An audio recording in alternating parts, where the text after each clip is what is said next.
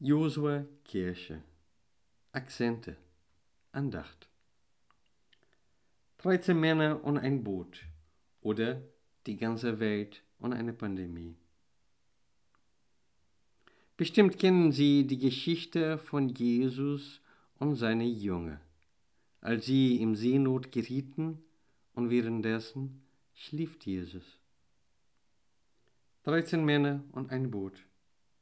Ich versuche mir vorzustellen, wie sich die Jünger Jesu sich damals in dieser Situation gefühlt haben.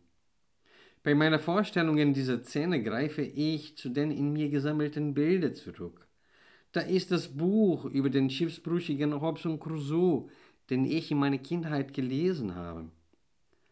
Aber auch die hochdramatischen Szenen von Filmen wie Titanic und Der weiße Hai, aber auch Rembrandts eindrucksvolles Gemälde im Louvre. Man steht da vorne, sieht das kleine Boot, die riesengroße Wellen, die Angst in den Gesichtern der Jungen. Und man kann nichts anderes als Angst bekommen. Bei meiner Vorstellung dieser Szene aber spielen auch meine eigenen Erfahrungen mit Gefahr durchaus eine Rolle. Zum Beispiel mit dem Meer, mit Flüssen oder See oder auch von Schwimmbädern. Denn Angst zu ertrinken gehört zu meinen Urängsten dazu. Ich kann zwar sagen, dass ich mich übers Wasser halten kann, behaupten aber, dass ich dabei schwimme, kann ich nicht. Denn das habe ich nie richtig gelernt.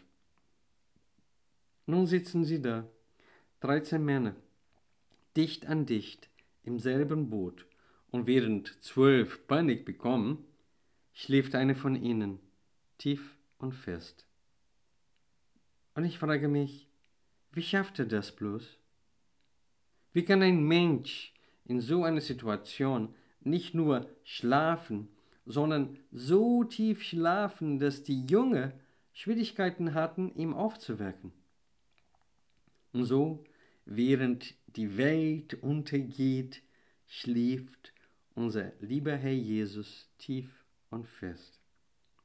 Kaum zu verstehen.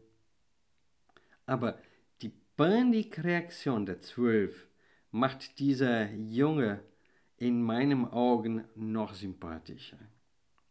Sie waren definitiv keine Superhelden, die alles richtig machten, die immer ganz fromm lebten und keine Zweifel kannten, sondern sie waren ganz normale fromme Menschen und keineswegs abgehoben.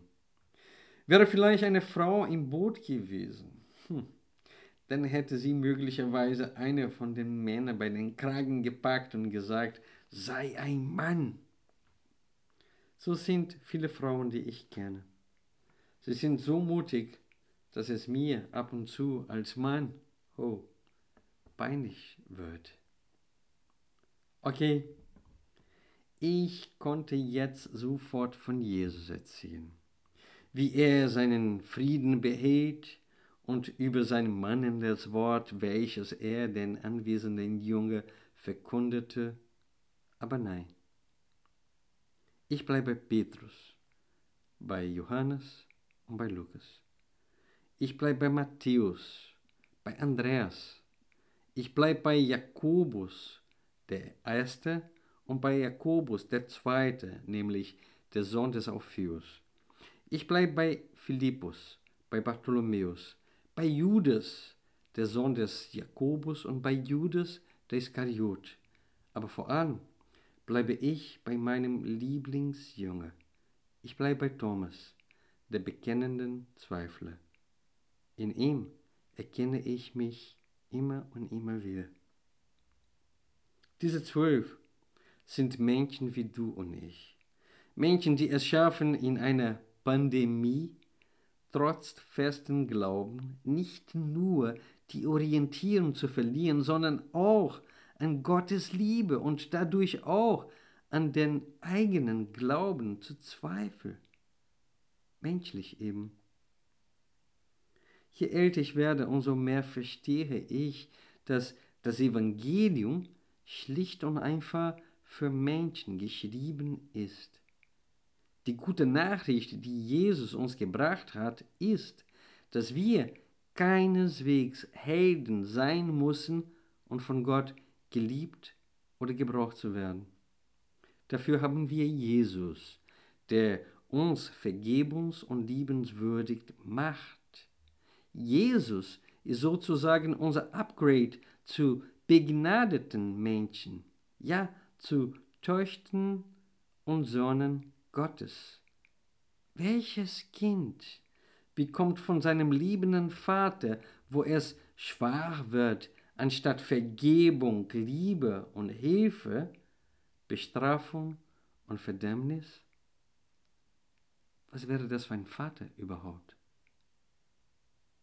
Ich kenne viele, die leider ganz andere Erfahrungen gemacht haben mit leiblichen Eltern. Und das, das ist echt traurig. Lass uns aber bitte, bitte nicht vergessen, dass Gott immer anderes ist. Gott ist immer gut. Gott überrascht uns immer mit seiner Güte.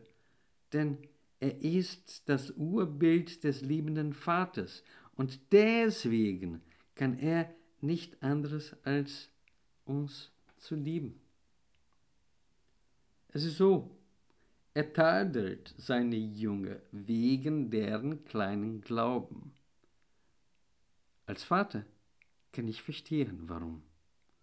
Weil ihnen so viel Leid gespart geblieben wären, wenn sie, anstatt den Verstand zu verlieren, bemerkt hätten, dass Jesus das Boot mit ihnen teilte. Und wenn schon Jesus dabei noch schlafen konnten, sollte etwa nicht die Jünger versuchen, sich neben ihm zu liegen und auch zu schlafen? Ein schönes Bild. Ja, ja, das weiß ich, das merke ich auch.